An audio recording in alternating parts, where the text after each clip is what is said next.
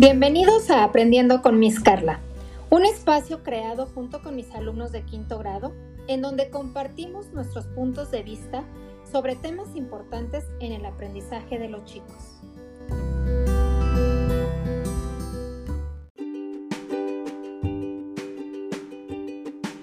Bienvenidos una vez más a una, a una nueva cápsula. En esta ocasión me acompañan igualmente chicos de quinto grado de la Escuela Doctora María Montessori, pero en este caso, en este día me encuentro hoy con Helen, Regina, Oscar y Eva.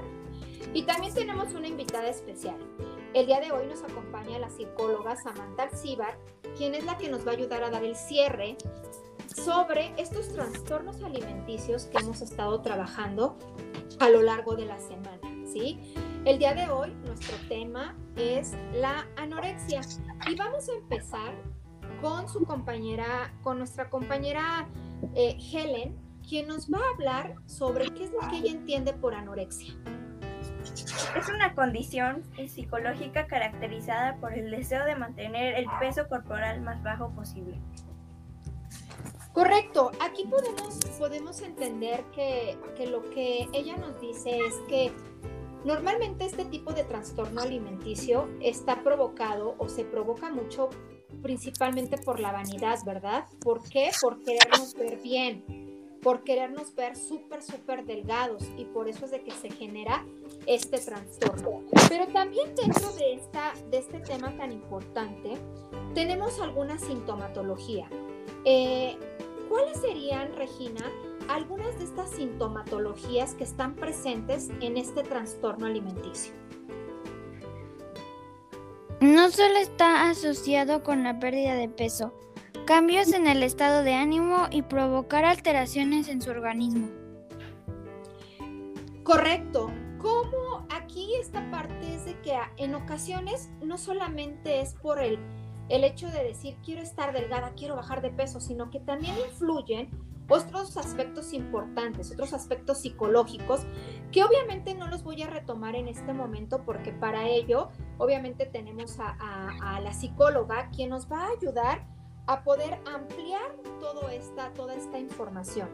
Pero ahora me voy a ir con, como todo proceso, ¿verdad? Todo proceso tiene una causa y tiene una consecuencia. Oscar, ¿cuáles serían las causas que tú consideras que me provocan este trastorno? Bueno, la anorexia puede causar eh, una salud mental asociado con bajo peso corporal.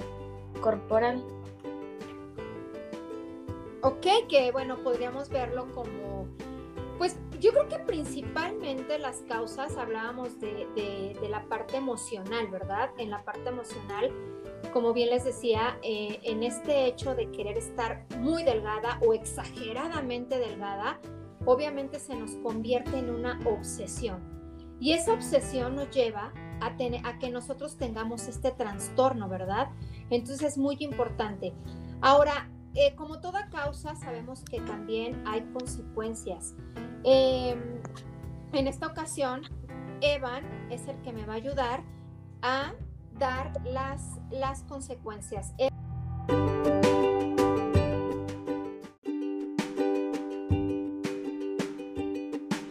Mm, menor energía, debilidad, problemas de salud, problemas psicológicos.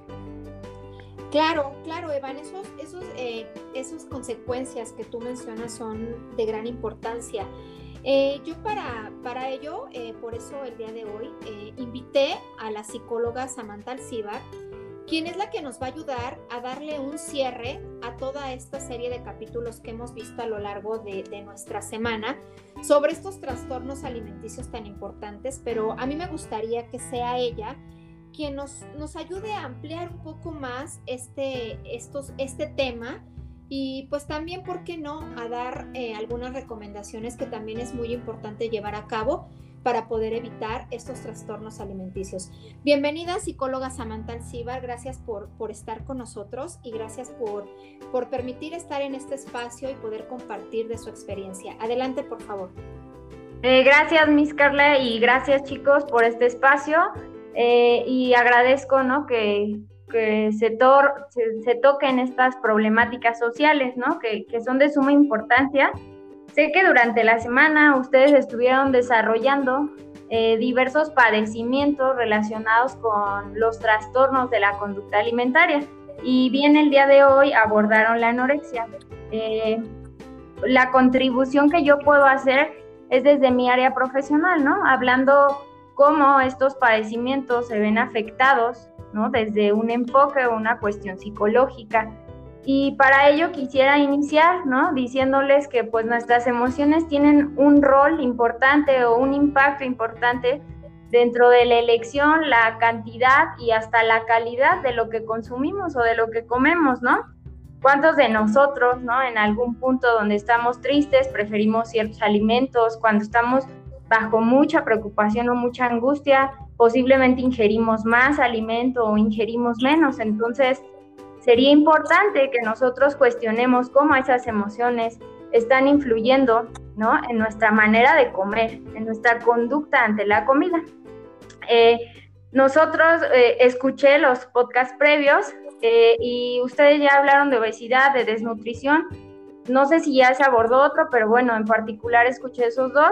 Y bueno, o el día de hoy nos tocó la temática de anorexia, ¿no? Entonces, desde nuestra área nosotros los consideramos o los englobamos desde trastornos de la conducta alimentaria.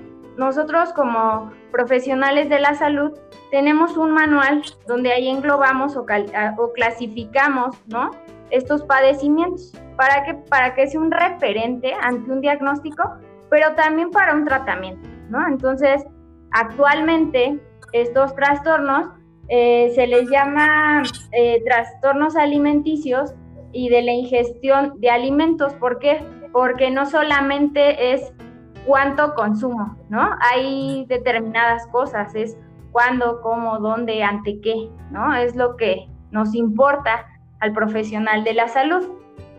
Eh, escuchaba que también abordaron, ¿no?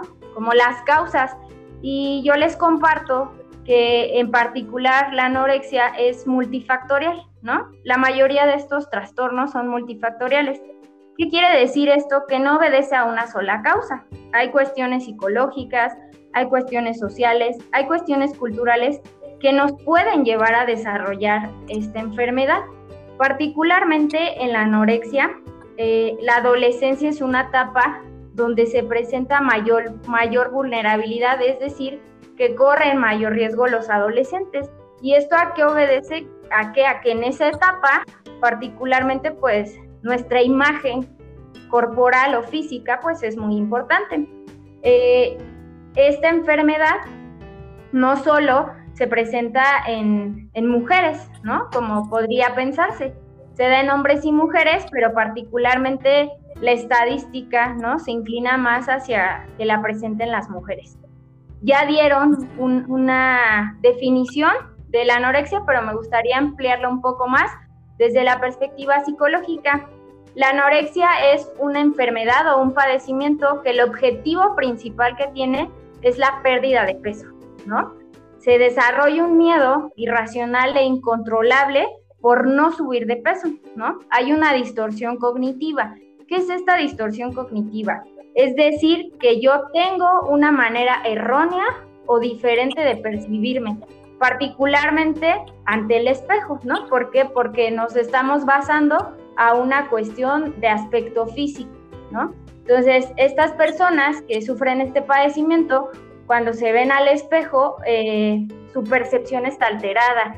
Estas chicas, y me refiero a chicas porque ya se los mencioné, eh, la mayor incidencia es en mujeres, eh, no se ven como realmente están, es decir, ellas se ven con un exceso de peso, ¿no? Entonces, ante esta imagen que tienen, pues evidentemente hacen conductas con la intención de bajar de peso. Estas conductas pueden ir dirigidas hacia la restricción de alimentos, que sería pues comer menos o la cantidad menor posible, o bien también hacer conductas que contrarresten, ¿no? El, si yo ya ingerí alimentos.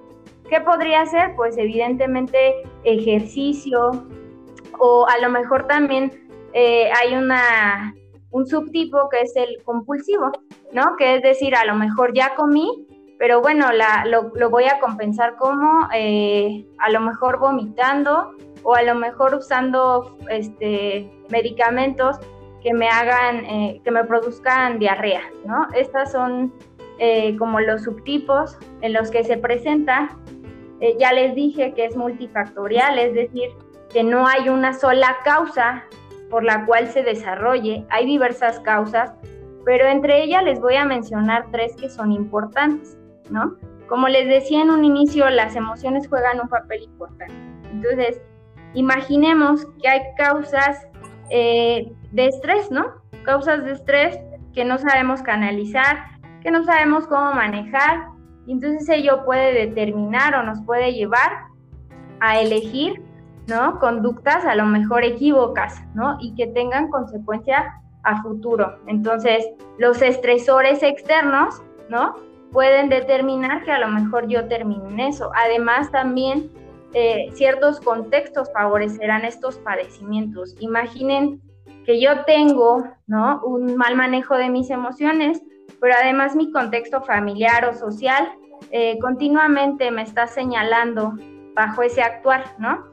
es que comes mucho o comes muy poquito, o en la escuela algún, algún compañero, algún amigo o alguna persona significativa me dice, eh, te ves muy gordita, esa ropa no te queda, o estás demasiado flaco, ¿no? Haciendo juicio sobre mi cuerpo, evidentemente esto mantendrá la idea de que yo tengo que hacer un cambio en mis conductas alimentarias, ¿no? Entonces, Evidentemente esos factores son importantes, ¿no? Yo les decía que hoy les voy a mencionar tres.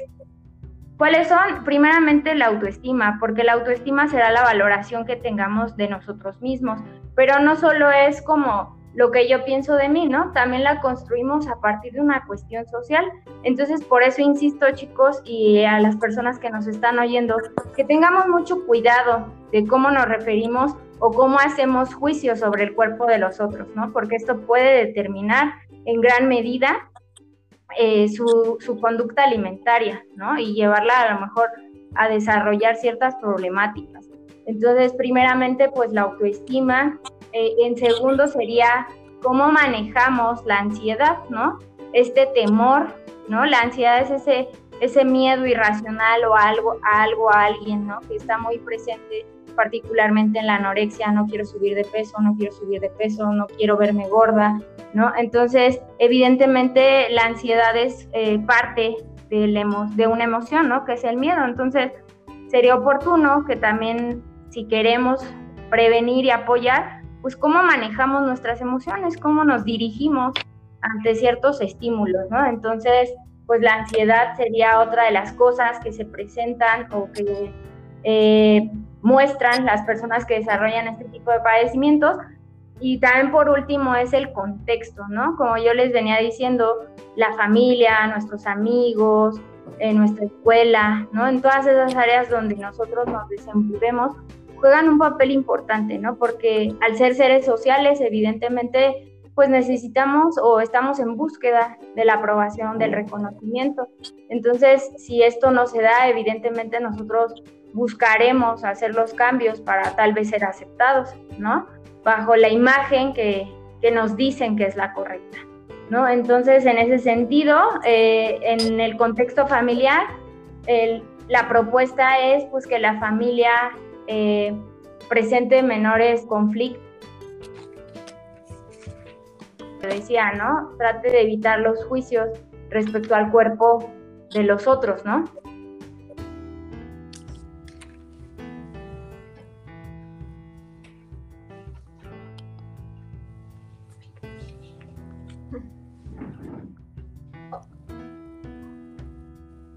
Bien, yo creo que ahí tuvimos un problema de, audio, este, pero bueno, agradecemos, agradecemos la, participación de, la psicóloga.